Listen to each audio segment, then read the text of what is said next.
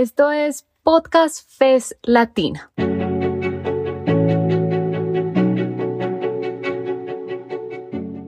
Son más de 20 series en más de 10 países de América Latina y el Caribe. Medio ambiente, género, sindicalismo, actualidad, democracia, justicia. ¿Quieres conocer más? Encuéntranos en cualquier plataforma buscando Podcast Fest Latino. Te invitamos a aliarte, a que te suscribas y a que nos recomiendes.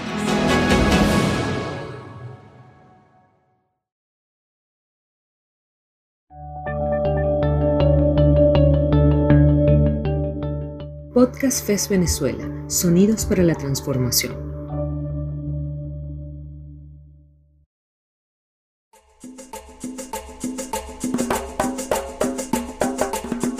Un jardín de delicias. Venezuela y la transformación social ecológica.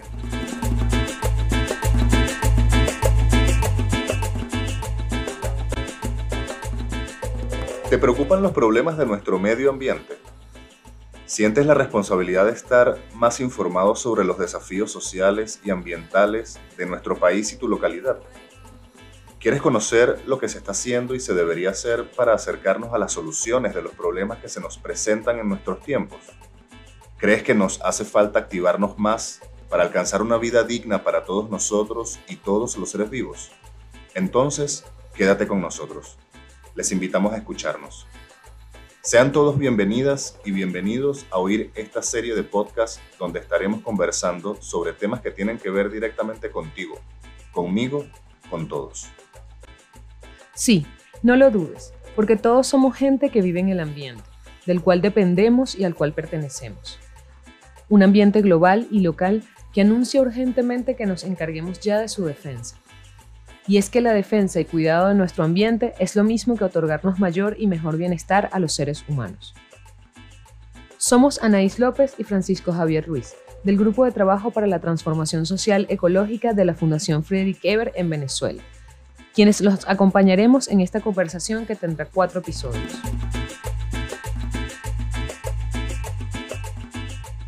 Este primer episodio tiene por nombre De la emergencia ambiental a la transformación social ecológica.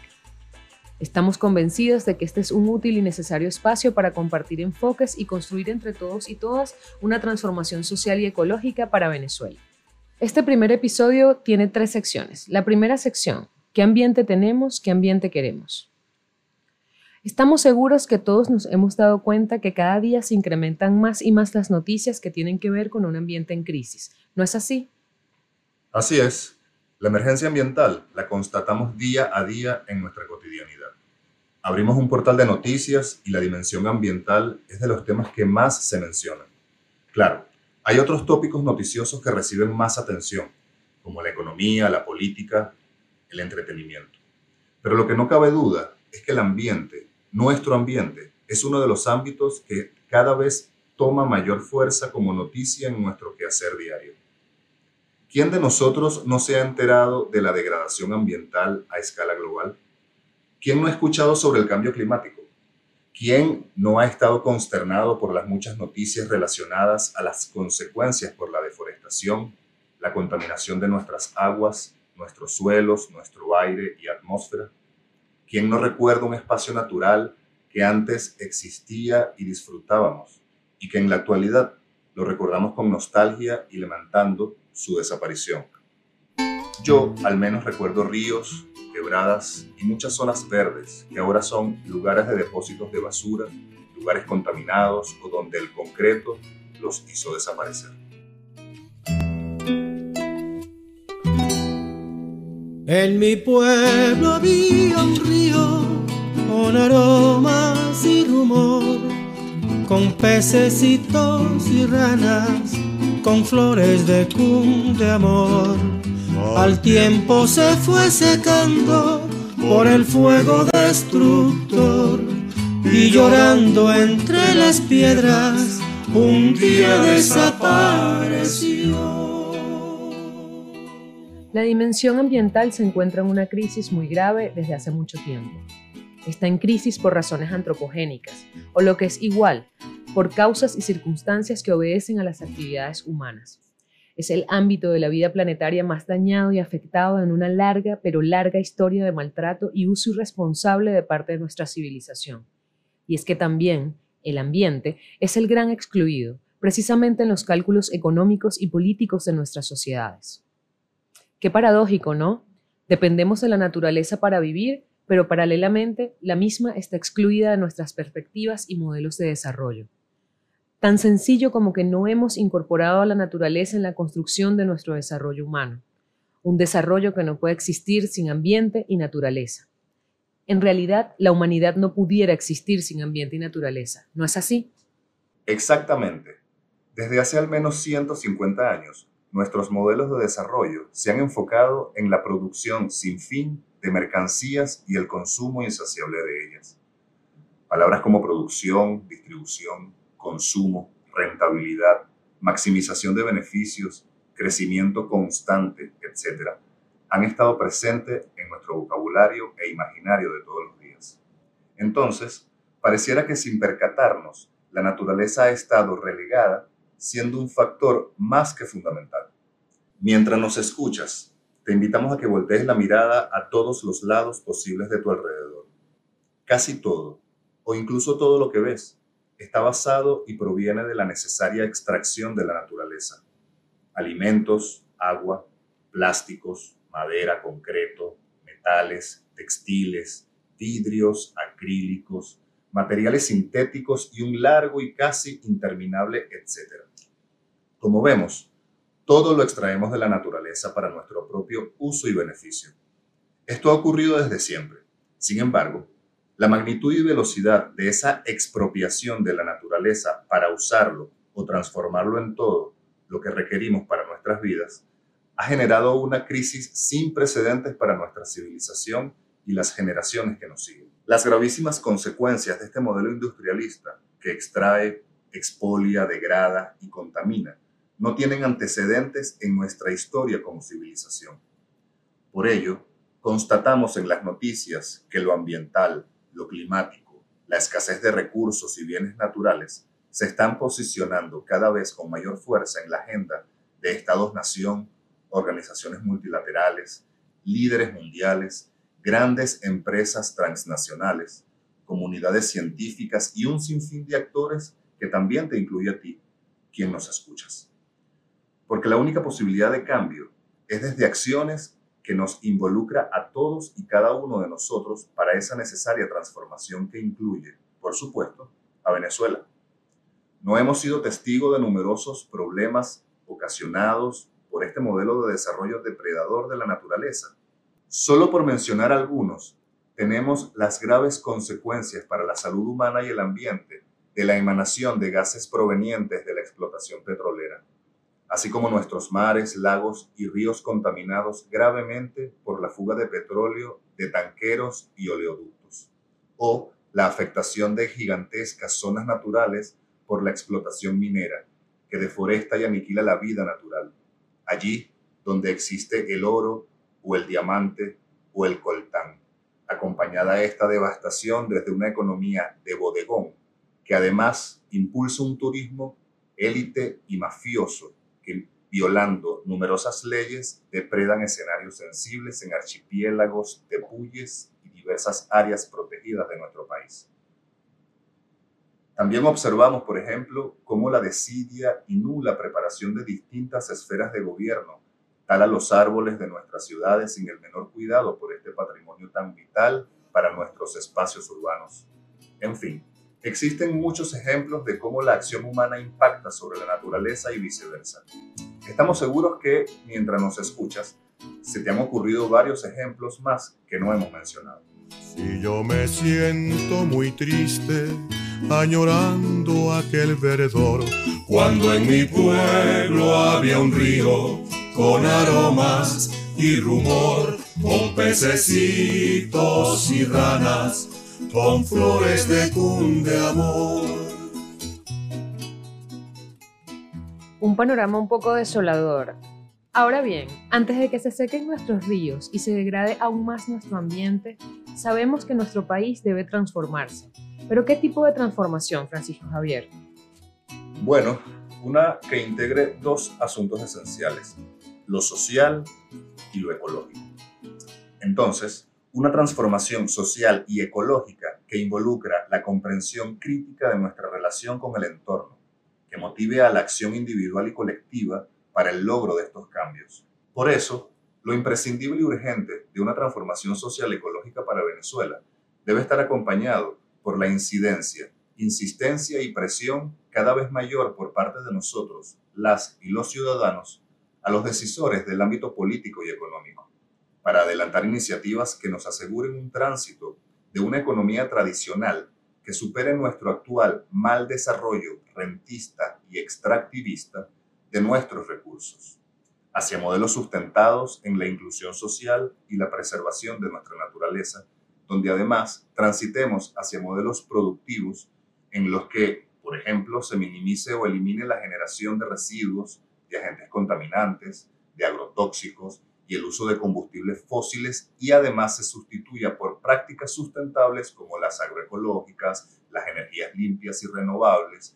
el ecoturismo, el aprovechamiento responsable y sustentable de los servicios ambientales y otras alternativas que ya vienen implementando con fuerza en otros países que ya tienen tiempo que iniciaron este proceso. Podríamos reconocer los esfuerzos de países como Costa Rica, que tiene un largo periodo de estos caminos de transición, así como también resalta Ecuador, que en algunos ámbitos asimismo lo ha iniciado, y numerosas experiencias locales en muchos países de nuestra región.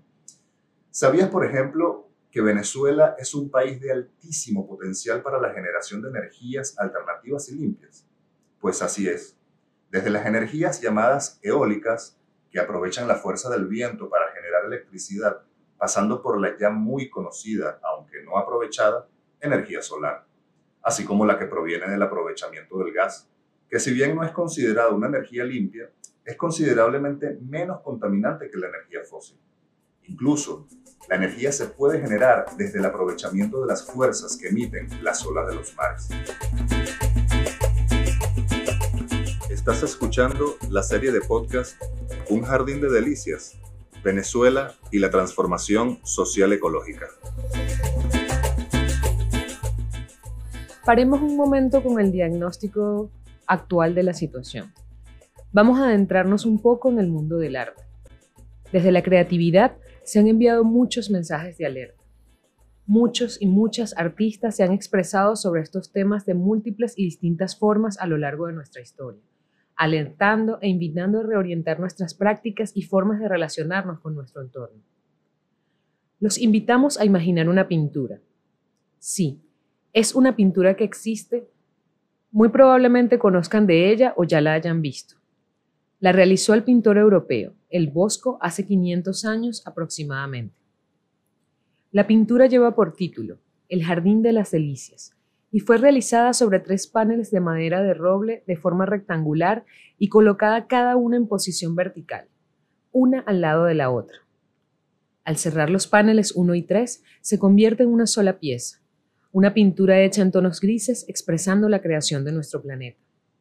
Pero volviendo al tríptico abierto, Imaginemos que esos tres paneles están cargados de color y muchas figuras, entre ellas muchos seres vivos y mucho dinamismo. Cada panel tiene un episodio acerca de nosotros, los seres humanos, interactuando con nuestros semejantes y nuestro entorno natural. ¿Y por qué elegimos esta pintura? Pues esta pintura, que en parte ha inspirado el nombre de esta serie de podcast, ha sido elegida por la estrecha relación que tiene el contenido de esta obra con los temas que abordamos a lo largo de estos episodios. Esta pintura es una creación de El Bosco para figurar la relación en decadencia entre los seres humanos y entre estos con sus entornos naturales, donde, sin duda, refiere una similitud muy ajustada a la realidad de emergencias y desafíos inéditos en la época que nos ha tocado vivir. En los próximos episodios seguiremos explorando junto a ustedes más detalles sobre los paneles de esta obra arrastré por este mundo la vergüenza de haber sido y el dolor de ya no ser. Bajo el ala del sombrero, cuántas veces embosada, una lágrima asomada yo no pude contener. La vergüenza de haber sido y el dolor de ya no ser.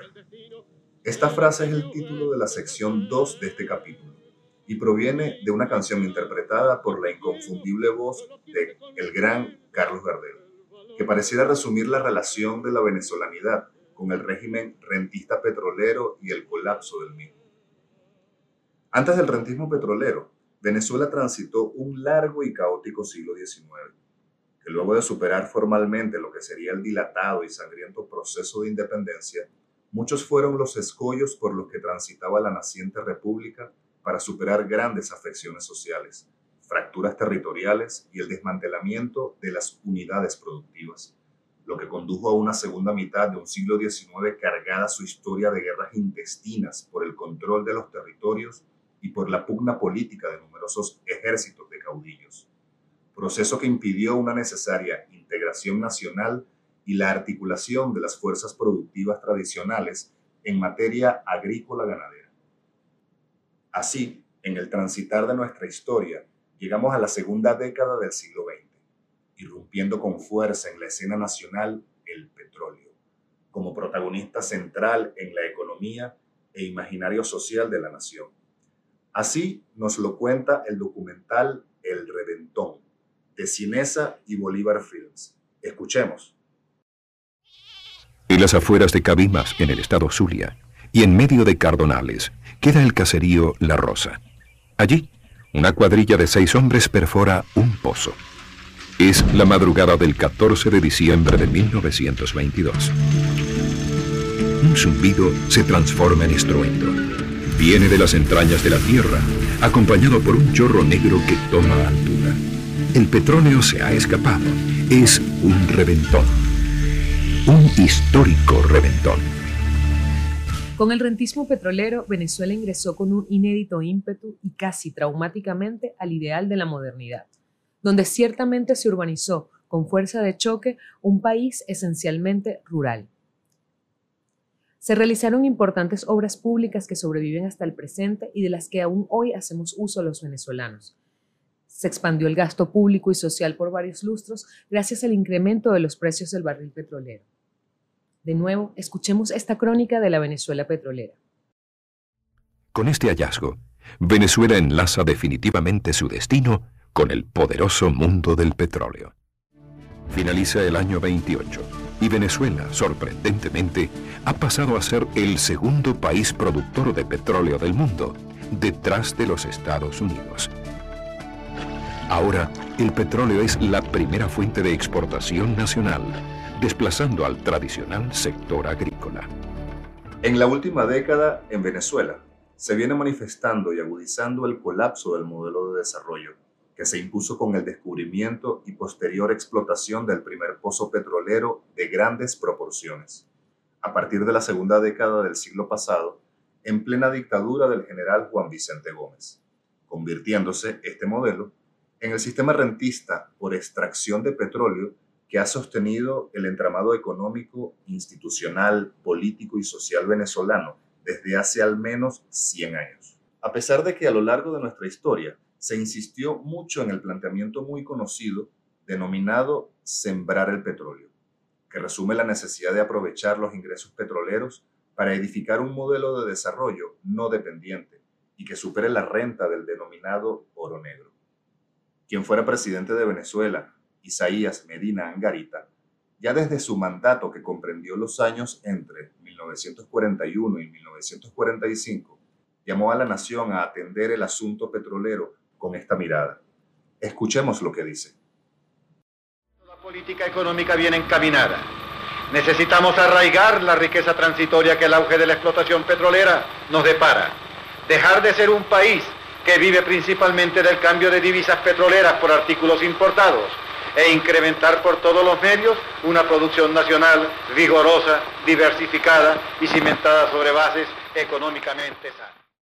Desde estos contextos de nuestra historia y con mayor énfasis en el transcurso de las décadas del siglo XX y XXI, las clases más privilegiadas, las herederas de la colonia, las tradicionales familias propietarias, así como nuevas y poderosas clases económicas surgidas en cada fase de construcción y redefinición en torno al poder político del país, mostraron sus grandes limitaciones para incentivar y llevar adelante un proyecto nacional cohesionado, sustentable y coherente, con unas instituciones precarias o inexistentes, y con un fisco con deudas internacionales que eran al menos 10 veces mayor a los recursos que ingresaban.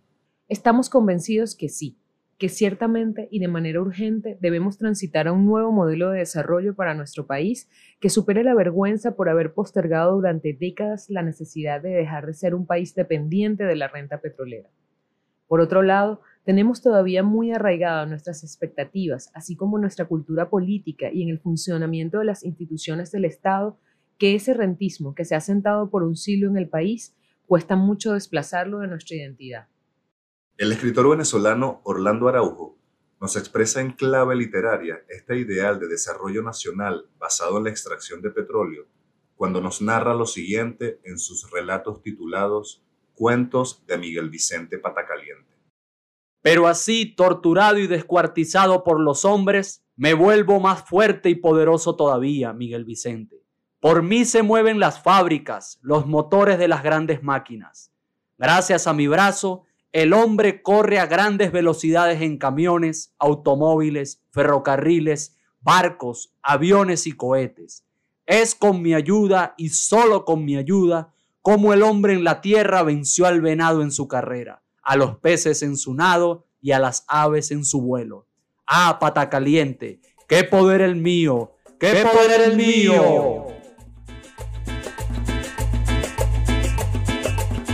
Estás escuchando la serie de podcast Un jardín de delicias, Venezuela y la transformación social ecológica. Hoy en día asistimos en Venezuela a la transformación radical de ese modelo, que nos prometía una suerte de progreso eterno gracias al aprovechamiento del todopoderoso petróleo. Es recurrente que en artículos y programas de opinión de los últimos años se insista en el colapso del rentismo petrolero pero precisemos aún más y desde otras voces, ¿qué es la crisis rentista venezolana? ¿Qué significa y cómo se expresa? Para ello, consultamos al economista Manuel Sutherland. Manuel, ¿qué es el rentismo? Bueno, se considera que un país es eh, rentista cuando tiene una dependencia extrema de los ingresos que genera la venta de eh, un producto que deriva fundamentalmente de la tierra. Por ejemplo, en Argentina, eh, la renta de la soya eh, es muy grande como ingreso y se habla de un rentismo sojero, por decirlo de alguna forma. Eh, el rentismo minero, oro, cobre en Chile o oro un poco en Perú, también es un rentismo que genera ingresos muy elevados y eh, de alguna manera condiciona la economía. En el caso venezolano, con el rentismo petrolero, en los momentos en los cuales los precios del petróleo suben, eh, puede ser prácticamente el 95% de las exportaciones totales, lo cual considera toda la construcción de presupuestaria, toda lo que tiene que ver con los ingresos fiscales y condiciona todo lo que es el gasto y la política económica en general. ¿Y cómo colapsa el rentismo petrolero en Venezuela? El rentismo petrolero tiende a generar su propia crisis en la abundancia. Esto es uno de los desarrollos que fundamentalmente Asdrúbal Batista en su libro Economía Política del Capitalismo Rentístico pudo ver con precisión y notar que eh, el colapso se gesta en el auge petrolero, es decir, cuando los precios del petróleo suben.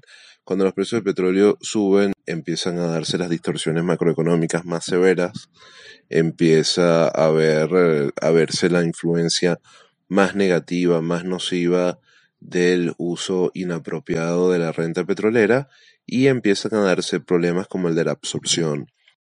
Ok, ¿y cómo se expresa el colapso de ese sistema rentista petrolero en Venezuela? El rentismo petrolero eh, tiende a violentamente destruir todo lo que de alguna manera pudo eh, construir gracias a las inversiones o los gastos que se hicieron.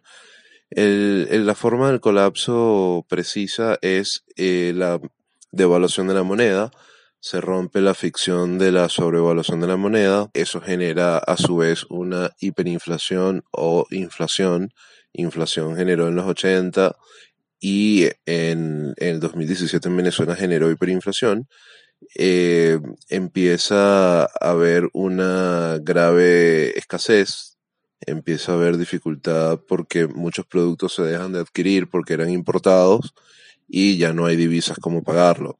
Lo tercero es que empieza a haber una, una presión en los precios, una inflación que destroza el poder adquisitivo de los que ganan en bolívares, que eh, era casi todo el mundo en el país. Lo cuarto es que las empresas nacionales se tardan años en poderse recuperar para poder suplir la demanda que era llenada con importación y eso hace que eh, la recuperación del empleo sea bastante lenta, eh, haya poca oferta de productos y los productos tienden a ser costosos, ¿no? Eh, lo quinto es que termina destruyendo instituciones políticas formales, termina en muchos casos destruyendo la credibilidad política sobre los partidos políticos, sobre las instituciones y sobre la misma democracia, porque asocian todo lo que son los males del rentismo con los males de una democracia que puede ser una administración bastante poco eficaz de los recursos naturales. Entonces, eso tiende a llevar a la, a la población a elegir em, candidatos u opciones que estén alejadas de el respeto a la democracia y del desarrollo institucional sólido otro de los factores es que genera unos niveles importantes de pobreza. Eh, se dispara la pobreza extrema en los hogares, la pobreza también en los hogares crece, crece mucho. Hay episodios de auge de la indigencia y hay una depresión colectiva muy fuerte.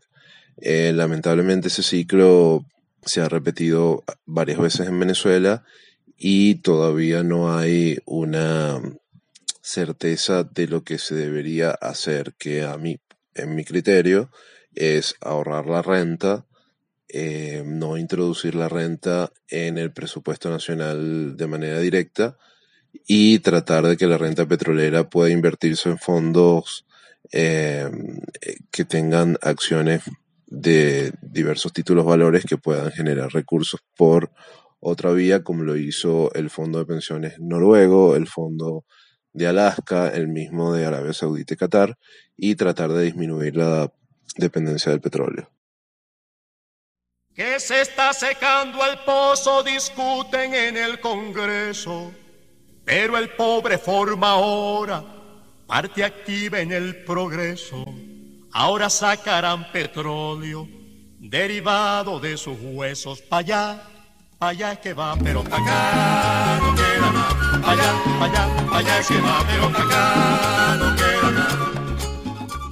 Y claro que un ámbito sensible en el colapso de este agotado y viejo modelo rentista, por supuesto, es el ambiental, donde seguramente hemos experimentado las consecuencias de su situación crítica.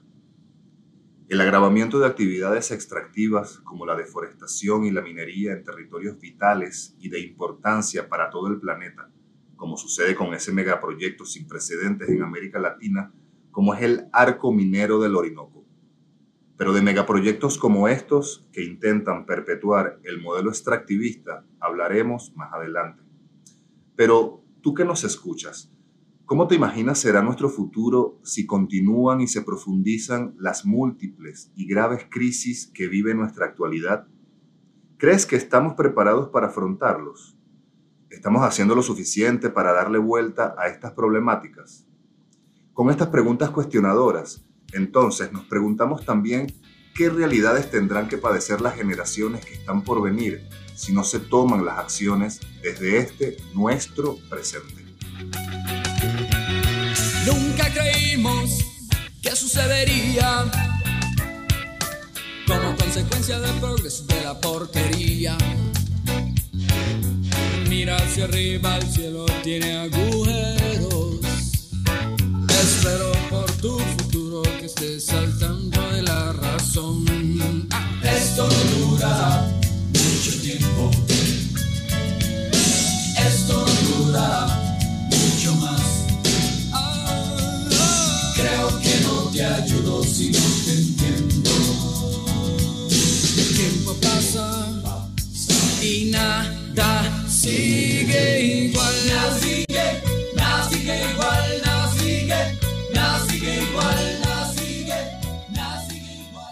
Ahora nos acercamos a la tercera y última sección de este episodio, llamada La Gran Crisis.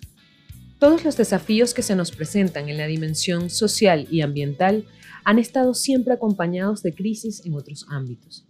Por ello, a esta confluencia de problemas estructurales de nuestra Venezuela la llamaremos la Gran Crisis. Pero, ¿cómo se expresa esta Gran Crisis? Bueno, Naís, esta crisis viene afectando y manifestándose en la cotidianidad nacional a una profundidad y agudeza nunca experimentada en el pasado reciente venezolano. Están afectadas las dimensiones social, económica, política, así como ha sido muy evidente la desinstitucionalización de los órganos de los poderes públicos, lo que ha mermado la capacidad de respuesta oportuna y adecuada por parte del Estado en todos sus niveles, el local, el regional y nacional. El impacto de esta gran crisis posee un carácter de totalidad, es decir, afecta gravemente todos los órdenes de la vida, con un fuerte efecto destructivo de la dinámica nacional. El nivel de gravedad es tal que requiere de respuestas que superan incluso la capacidad y voluntad de acción de los actores públicos y privados que deberían solucionarlo. En el caso venezolano, esta emergencia obedece a varios factores. Podríamos resaltar algunos. El primero es el rotundo fracaso coyuntural de un proyecto político y económico aplicado en el país las últimas dos décadas. Segundo, el colapso estructural del modelo rentista petrolero que ya hemos abordado. Como tercer factor, debemos mencionar el conflicto político extendido en los últimos años. El cuarto aspecto crítico ha sido el desfalco a la nación, de cuantiosas cantidades de recursos provenientes de la renta en fugaces y cíclicas épocas de bonanza. Todo ello nos ha empujado a una realidad que se manifiesta, por ejemplo, en la profundización de las desigualdades sociales y la pobreza que padece la gran mayoría de la población, en una migración forzada de sectores vulnerables cuyo carácter y dimensión bien puede ser calificada como un éxodo inédito en nuestra historia. También debemos resaltar la creciente y cruenta inestabilidad política nacional, el quiebre, desbordamiento y fragmentación del Estado, la profundización del conflicto social, la violencia y el delito como hecho cotidiano, el desmoronamiento de la economía formal y la ampliación del trabajo y subsistencia precaria, la escasez de alimentos y medicinas o la imposibilidad de acceso a ellas, el desbordamiento e incapacidad institucional para atender eficazmente cada uno de estos graves problemas. Y a todo esto también se incorpora un tema esencial para pensar la transformación social y ecológica en Venezuela. Los desafíos en materia de justicia ambiental en nuestro país. Una vez hecho este recorrido, visto este panorama de lo que nos pasa en materia social, ambiental, no deberían existir dudas de que necesitamos refundar nuestro proyecto nacional, algo así como un reseteo general pensado en forma sustentable, sostenible con las posibilidades que Venezuela tiene. Eso pasa por comprender y vincular también lo que acontece en este mundo actual en permanente cambio y que no nos damos tiempo de reflexionar dada la velocidad con la que transcurre nuestra vida cotidiana y las exigencias para la supervivencia que nos impone nuestro día a día. Pareciera que esta reflexión solo nos alcanza cuando un aspecto de la realidad nos estalla y no tenemos respuesta para nuestros desafíos contemporáneos, o sencillamente esperamos que los cambios vengan de los dirigentes, asumiendo que ellos sí tienen la respuesta para el abordaje comprometido de estos profundos problemas que describimos antes. Pero, pareciera que no solo no tienen las respuestas idóneas, sino que incluso sus acciones, sus apuestas prácticas se orientan en la dirección opuesta a las decisiones que urgentemente se deberían emprender para evitar el agravamiento futuro de estas realidades como las que hemos comentado.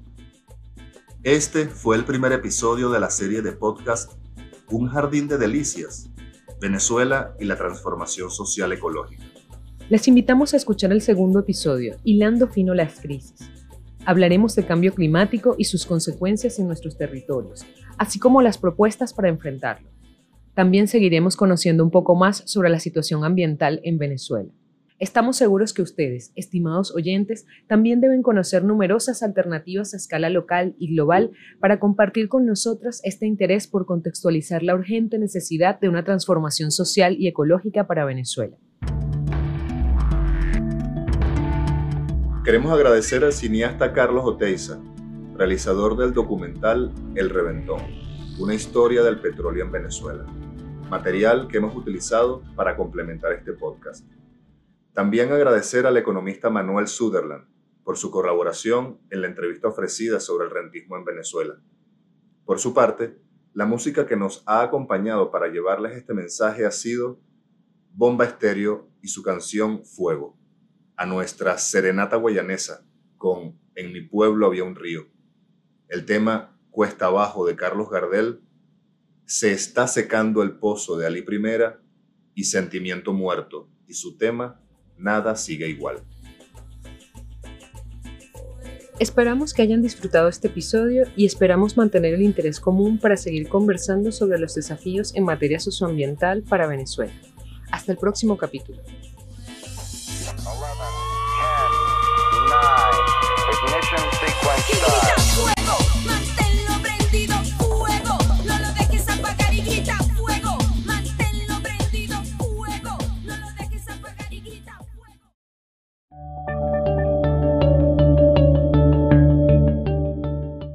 Podcast FES Venezuela, Sonidos para la Transformación.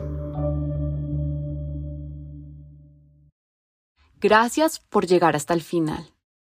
Y recuerda que en Podcast FES Latina puedes encontrar contenido sobre medio ambiente, género, sindicalismo, actualidad, democracia, justicia y mucho más. Busca nuestras producciones en Spotify, Apple Podcast, Google Podcast y cualquier otra plataforma que uses. Te invitamos a aliarte, a suscribirte y a que nos recomiendes. Te esperamos en un próximo episodio.